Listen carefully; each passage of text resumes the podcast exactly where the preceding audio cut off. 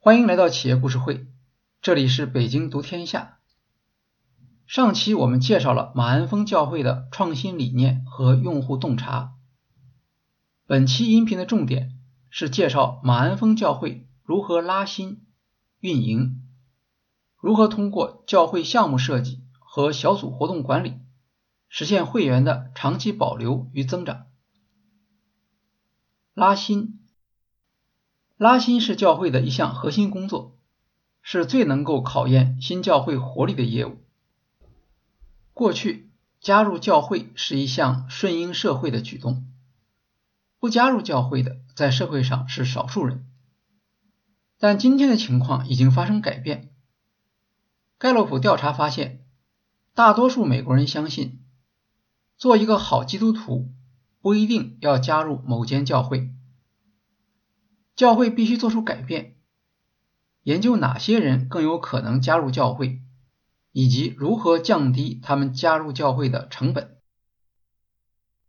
华里克回忆说：“当马鞍峰教会成立时，我们专注于一个目标——不去教堂的白领阶级年轻夫妇。他只在基督徒中间发展会员，而不将时间用来劝说不信教的人群。”还引用使徒保罗的话说：“走进打开的门，不用浪费时间去敲关闭的门。”华里克主张将教会定位为家庭而不是机构。上世纪六十年代之后，美国人便越来越排斥机构，宗教组织成为一个负面的词汇。与此同时，人们仍然渴望有家庭和社区的归属感。南加州地区流动性很高，人们的孤独感很强，渴望有所归属的心态为教会提供了机会，将教会定位为一个扩大的家庭，一个你能受到照顾的地方。马鞍峰教会认为，最有可能接受新教会的是那些有需求的群体，比如刚刚经历离婚或婚姻出现问题。需要康复治疗的，第一次为人父母者，有问题子女的父母，新晋失业或遇到严重财务问题的人。此外，第二次来教会或出信者的亲戚朋友，也是比较有可能成为会员的传教对象。华里克不赞成教会常用的拉新方法，比如要求会员邀请新人。到社区做冷拜访，举办出席率竞赛或电话推销。他的主张是通过用户导向的设计，让会员愿意带朋友来参加聚会。这就是对慕道者敏感的聚会。首先是目标要明确，不同的听众需要不同的内容。不要在布道的前五十八分钟以信徒为对象。在最后两分钟，却将重点转向非信徒访客。他的主张是将信徒和未信者的布道分开举办，降低参加聚会的障碍也很重要。这可以让人们没有不来的借口，比如发放公告时附上教会地图，提供多场次选择。马鞍峰每周末提供四场聚会，希望至少有一次时间适合信徒。聚会时要想办法提供足够多的停车位。家长做礼拜时，儿童可以参加主日学。马鞍峰在周末聚会时同步提供四场主日学。另一项吸引访客的措施是加快礼拜节奏，缩短时间。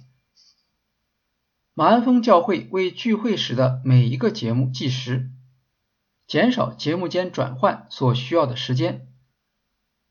如果担心收奉献的时间不够，华里克建议多准备一些执行人员和奉献袋，能够节省一半时间。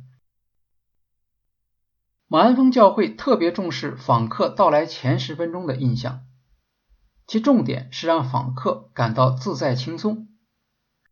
比如要保留最好的停车位给访客，安排四种不同分工的招待人员在教堂外欢迎，有人负责停车指挥，有人负责招呼，有人负责解答问题，有人负责分发材料和收款。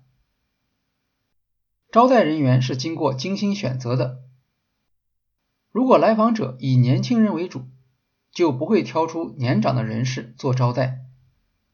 甚至具体到规定，招待人员身上不能带名牌，避免给访客留下教会官方的印象。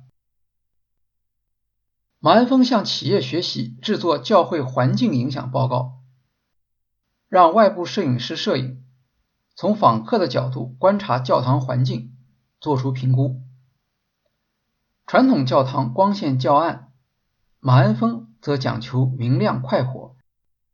让访客感受到节日气氛。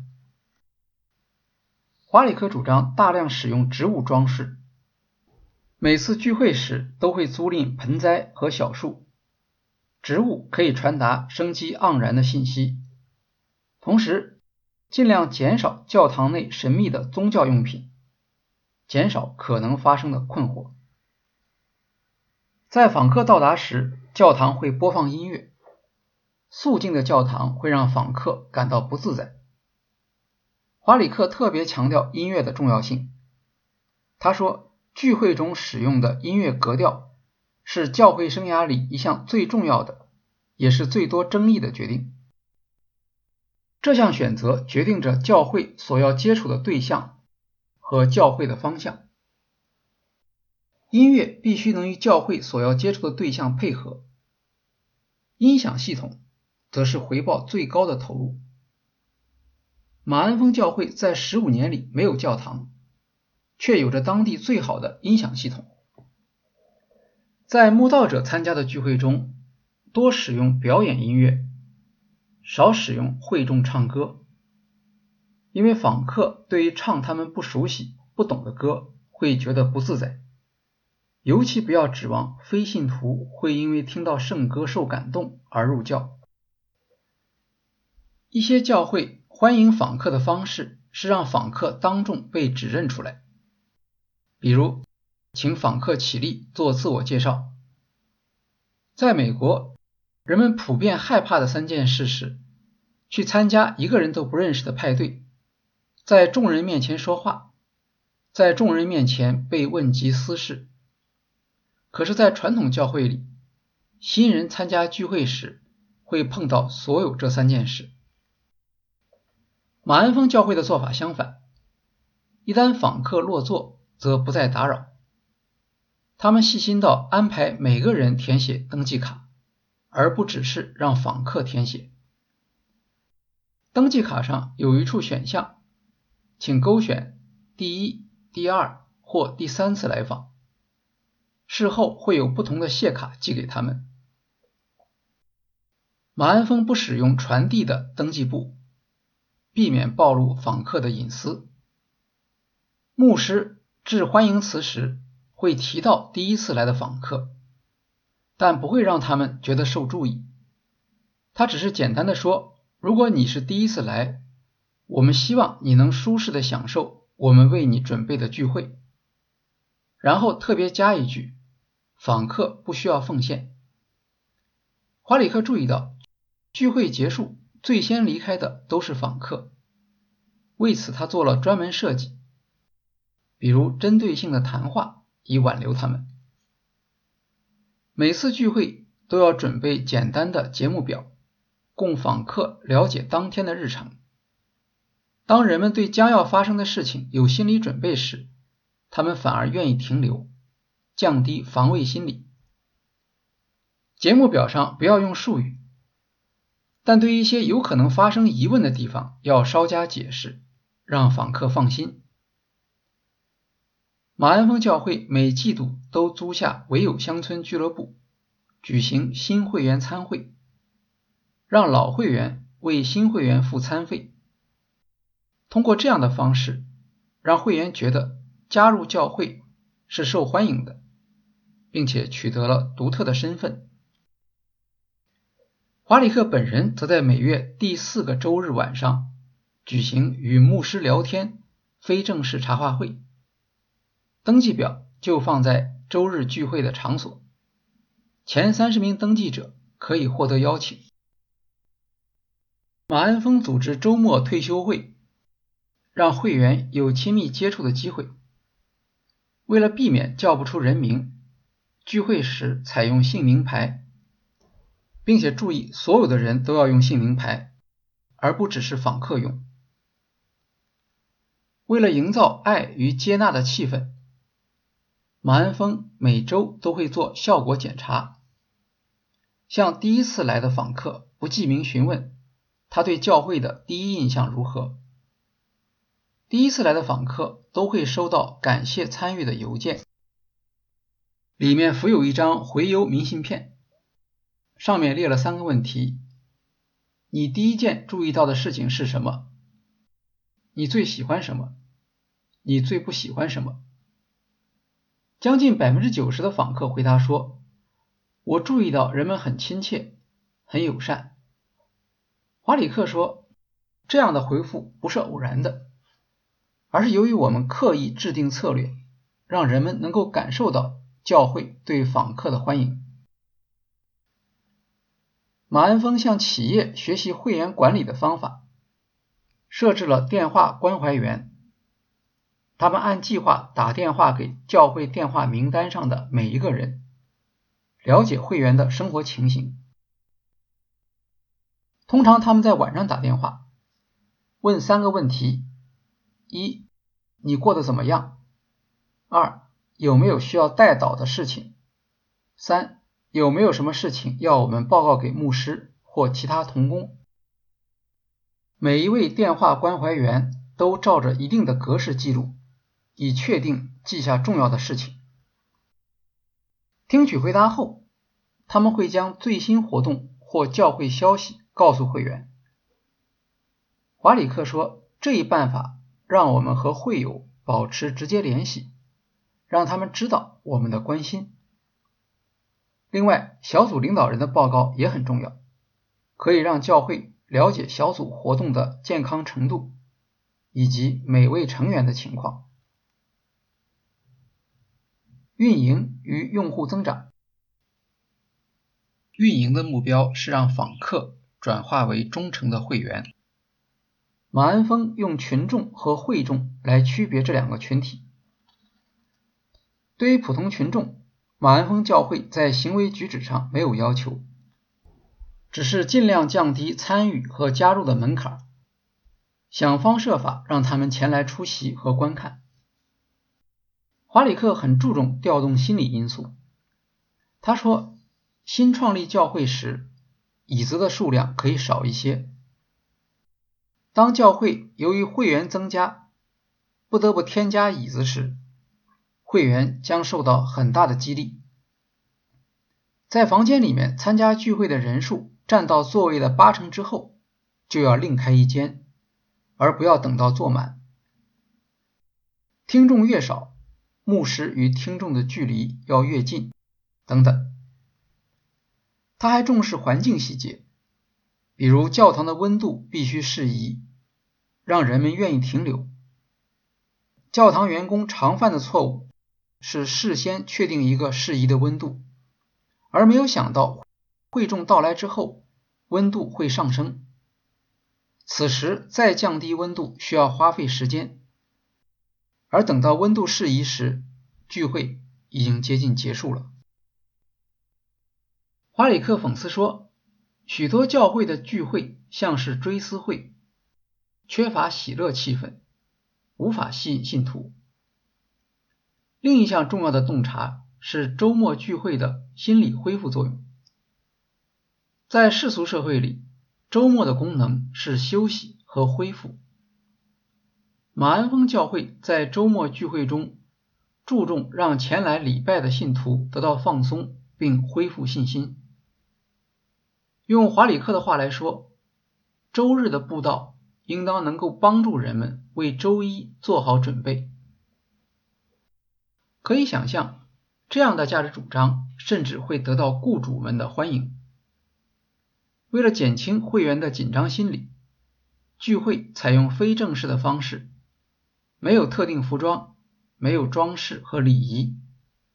花里克说：“穿什么到教会只是礼仪问题，而不是神学问题。”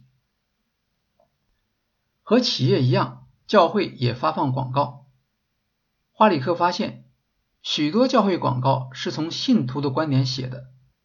而没有考虑非信徒的感受，比如教会广告上面说传讲神永不失误的道，基督徒当然认为圣经永不失误，但是非信徒会觉得这只是胡言乱语。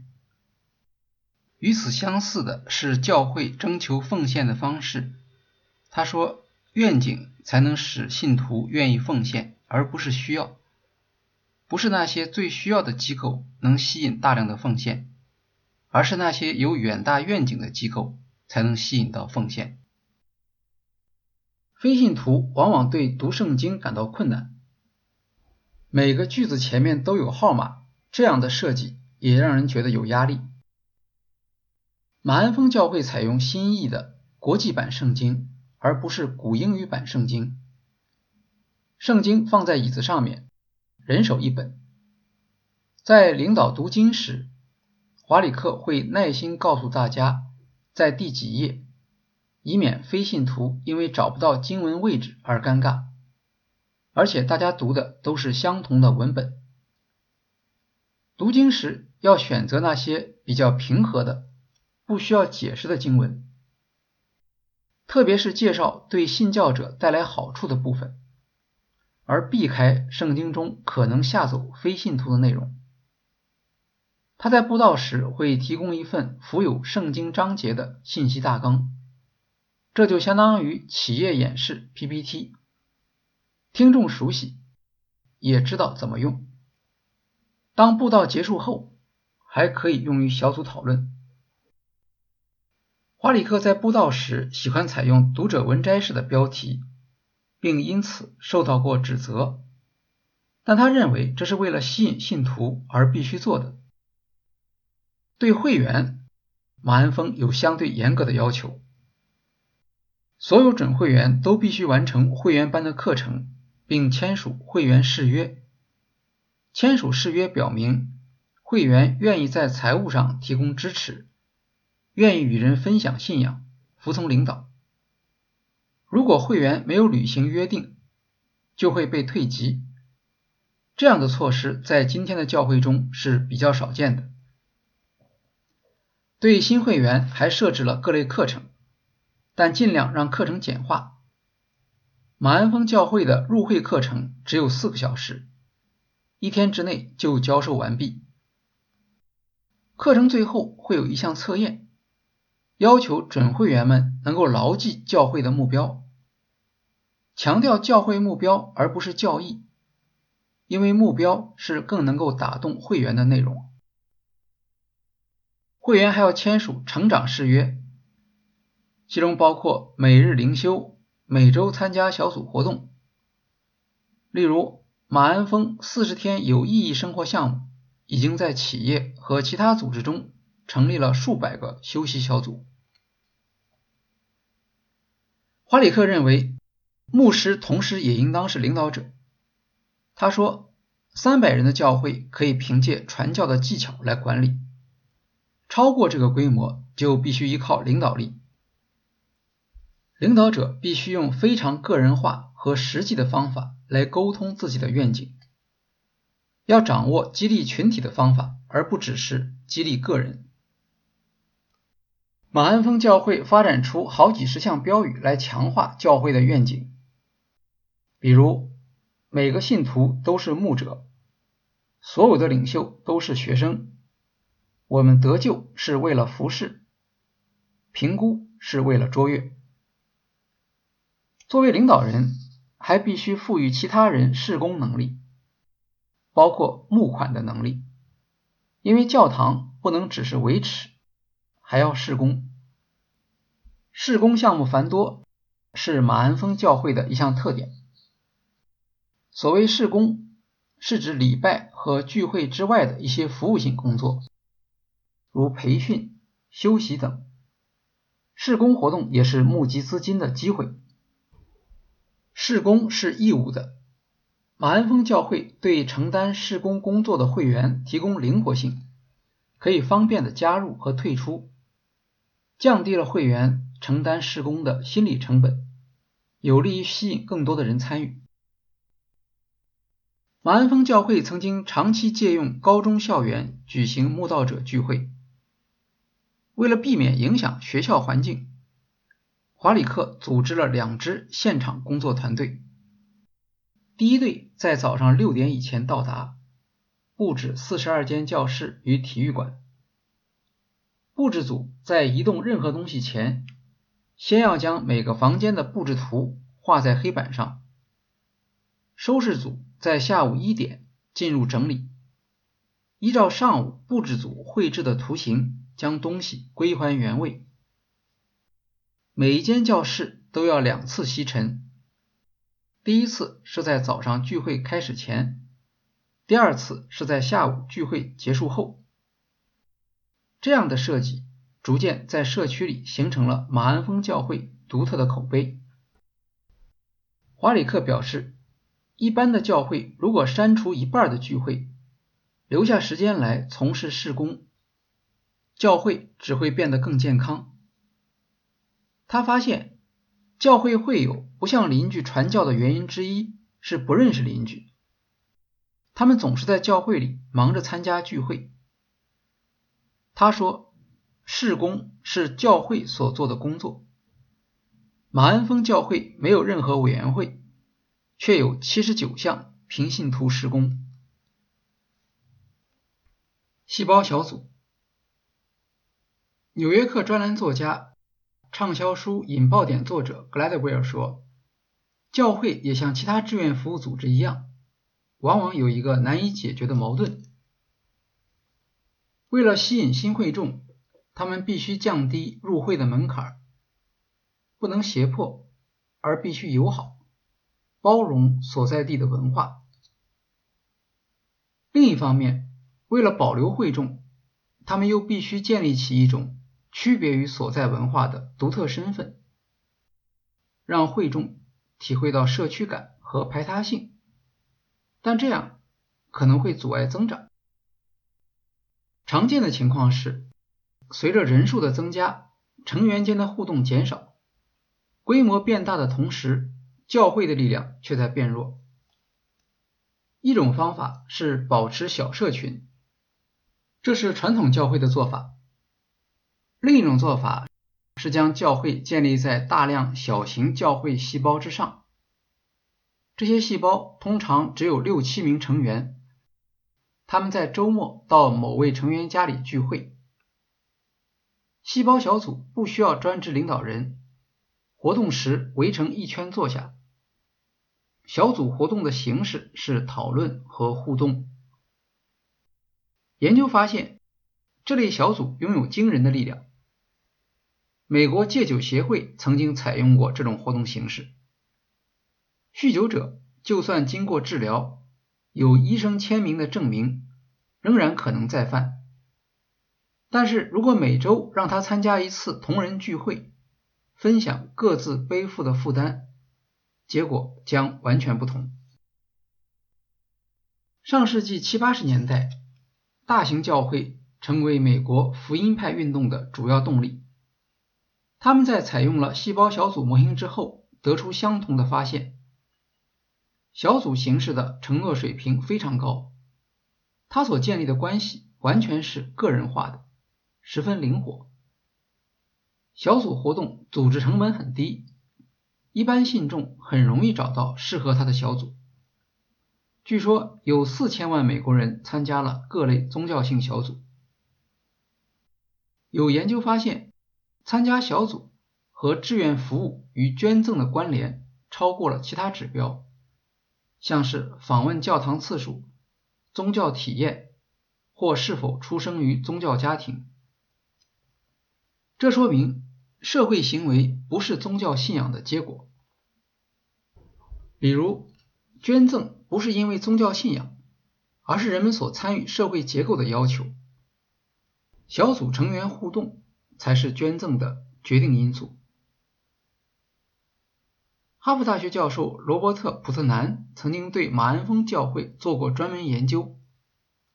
他指出，加州城县地区是一个社会资本沙漠，人口流动率很高，上班通勤时间又特别长，同路的都是陌生人，当地社区对于社会关系的需求很强烈。在一个很难建立长期友情的地方。马鞍峰教会提供了建立深厚友谊的机会，比如八名山地车爱好者可以聚集起来，享受山地运动的同时，共同开展宗教小组活动。类似的兴趣小组还有软件极客小组。马鞍峰教会表面看起来结构比较简单，但它拥有数千个活动小组。有观察者说。小组制度实际上源自世界各地的共产主义小组。华里克并不是细胞小组的发明者，但他将这项组织形式提升到了前所未有的高度。小组的数量很多，往往也很脆弱。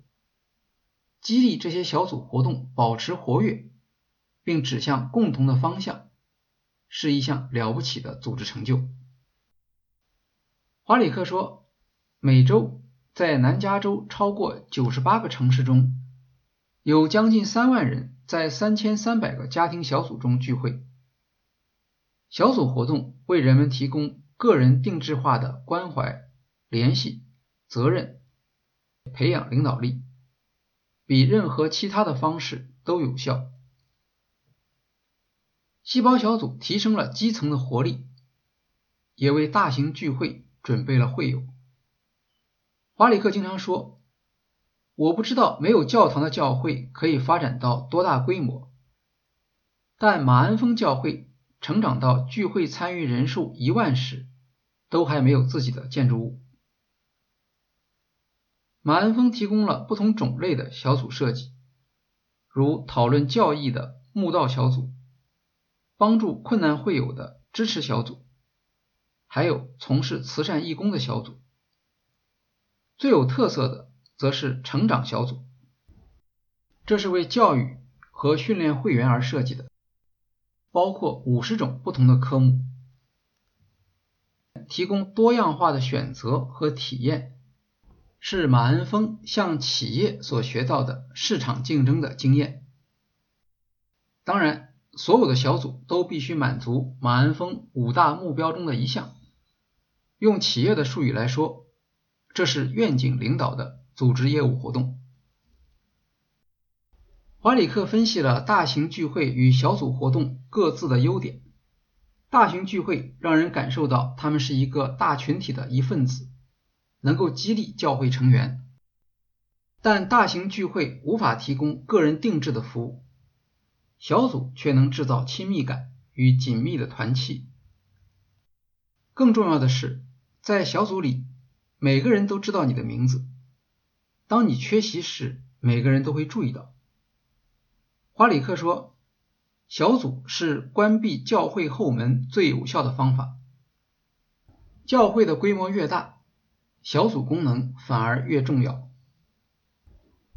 华里克自称采用 B to B 模式，以区别于传统教会。这是指他的服务对象是小组领袖。通过他们来和大规模的信众建立联系。普特南教授认为，华里克就像麦当劳的克罗克和沃尔玛的沃尔顿，他们没有发明产业，但发明了新的经营方法。华里克不参加电视布道，以免与本地牧师竞争，这是一种差异化的服务价值主张。那么。他所选择的会有对象，当然也就和传统教会不一样。华里克的独立特行也遭致一些严厉的批评。一位牧师说：“教堂不是消费者选择宗教商品的购物中心。”二零零五年，另一位浸信会牧师批评大型教会聚焦于卧室道德，比如同性婚姻和流产，却忽略了社会正义主题，比如战争的罪恶和平权行动。华里克承认，他在教会增长过程中对穷人和社会事业关注不够。为此，马鞍峰教会发起了名为 “Peace” 的大型事工，鼓励社会和解，关注穷人和病患。在疫情期间，马鞍峰教会建立起一百八十七家新的临时食物分销中心。在三家永久性 Peace 中心接待两千个失去工作的家庭，后来进一步增加到三万个。现在，该教会是南加州最大的食品分销商，已经为三十万个家庭提供了超过三百五十万磅食品。他还将政府发放的六百万美元就业保障金退还。疫情期间。由于不能举办大型集会，传统教会受到很大的影响。马鞍峰教会的细胞小组却可以发挥作用。现在小组数量已经增加到九千多个。华里克认为，细胞小组有助于在疫情期间强化核心价值。他说，新冠疫情暴露出教会的一个致命弱点。大多数教会只有一个目的：敬拜。如果把敬拜拿走了，就什么都没有了。他们急于恢复聚会，因为这就是他们的全部。但拥有两万名成员的马鞍峰教会建立在五项目标之上。你去掉一个，我们还有其他四个。我们有事工，有宣教，团契。有门徒训练，这些都是独立的，不受影响。对于马鞍峰教会，取消敬拜并不意味着关闭教会。实际上，疫情会给教会带来更多的信徒，是教会增长的机会。福音教会财务责任委员会主席 Warren Board 认为，在疫情消退后。做好细胞小组的教会很可能会更强大。那些仅仅依靠主日上午聚会的教会，他们将很难重新聚集。另一家调研机构说，由于冠状病毒大流行导致的封锁，多达五分之一的教会会面临永久关闭的命运。华里克抓住了社会经济条件变迁带来的传教机会。向企业学习服务和营销技术，提出目标驱动教会的价值主张，采用用户导向的方法，增加教会的吸引力，降低加入教会的门槛，实现了教会在相对富裕和高学历群体中间的复兴。福布斯杂志曾经说，假如算作商业组织的话。马鞍峰可以跟戴尔、Google、星巴克相提并论。好，今天的企业故事会就介绍到这里，谢谢大家。